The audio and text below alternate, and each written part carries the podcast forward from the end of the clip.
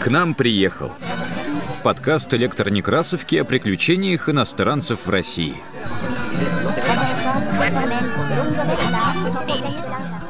Привет! Это подкаст «К нам приехал», в котором мы читаем свидетельства иностранцев о России разных лет и эпох. У микрофона Елена Колесникова. Сегодня мы прочитаем воспоминания о России члена английского парламента, дипломата и поэта Джайлса Флетчера. Флетчер прибыл в Россию в 1568 году в составе англо-московской компании с целью установления монополии на торговлю с северными портами России. С российским монаршим двором отношения у Флетчера складывались сложно. Царю Федору Ивановичу не пришлись по вкусу переданные с дипломатом подарки от королевы Елизаветы, да и манера самого Флетчера, отказавшегося полностью прочитать царский титул. В монополии было отказано. Вот что Флетчер писал в своем сочинении о государстве русском про застолье, любовь к бане и манере одеваться у русской знати. Стол у них более нежели странен.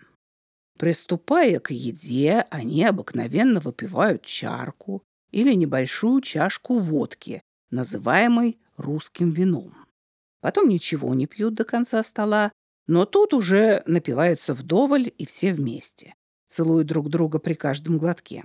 Так что после обеда с ними нельзя ни о чем говорить, и все отправляются на скамьи, чтобы соснуть, имея обыкновение отдыхать после обеда точно так же, как и ночью. Если наготовлено много разного кушанья, то подают сперва печенье, ибо жареного они употребляют мало, а потом похлебки.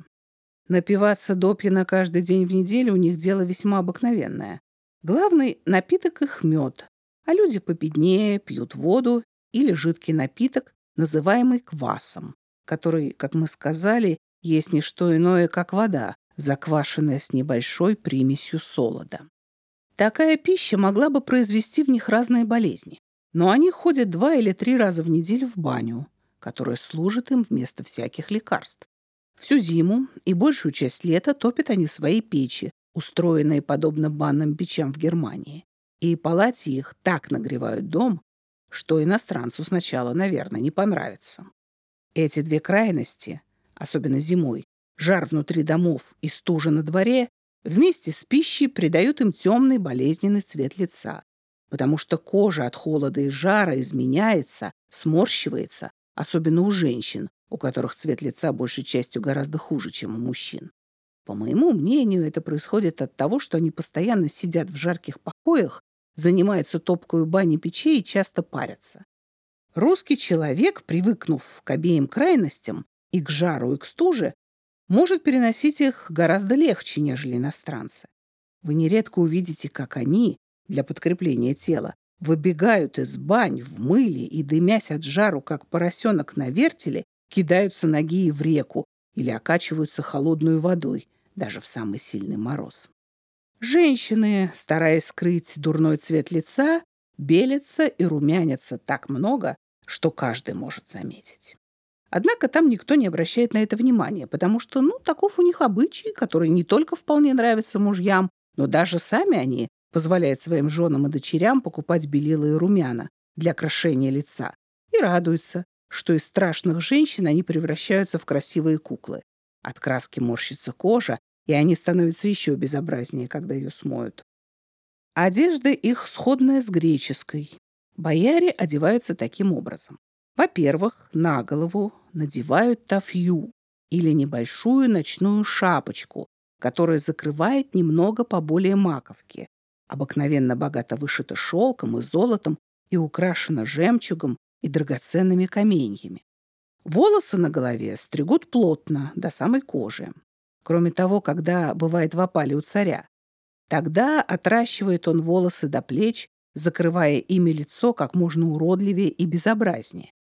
Сверх тафьи носят большую шапку из меха чернобурой лисицы, почитаемая за лучший мех, стиарую или длинную тулью, которая возвышается из меховой опушки наподобие персидской или вавилонской шапки. На шею, всегда голую, надевается ожерелье из жемчуга и драгоценных камней, шириною в три или четыре пальца. Сверх рубахи, изукрашенной шитьем, потому что летом они дома носят ее одну, надевается зипун или легкая шелковая одежда, длиною до колен, которая застегивается спереди. И потом кафтан или узкое застегнутое платье с персидским кушаком на котором вешают ножи и ложку. Кафтаны шьются обыкновенной золотой парчи и спускаются до самых лодыжек. Сверх кафтана надевают распашное платье из дорогой шелковой материи, подбитое мехом и обшитое золотым галуном. Оно называется ферезью. Другая верхняя одежда из камлота или подобной материи есть ахабень, весьма длинный с рукавами и воротником, украшенным каменьями и жемчугом. При выходе из дому набрасывается сверх всей этой одежды, которая очень легка, хотя и состоит из нескольких платьев, так называемая однорядка, похожая на хабень, стоит только разницы, что шьется без воротника. Она бывает обыкновенной из тонкого сукна или камлота. Сапоги, заправленными в них анучками вместо носков, делаются из персидской кожи, называемой софьян, и вышиваются жемчугом. Нижнее платье обыкновенной золотой парчи. Со двора они всегда выезжают верхом, хотя бы даже на самое близкое расстояние, что соблюдается и боярскими детьми, и дворянами. На электронекрасовке оцифрована книга Джайлса Флетчера о государстве русском, изданная в 1905 году.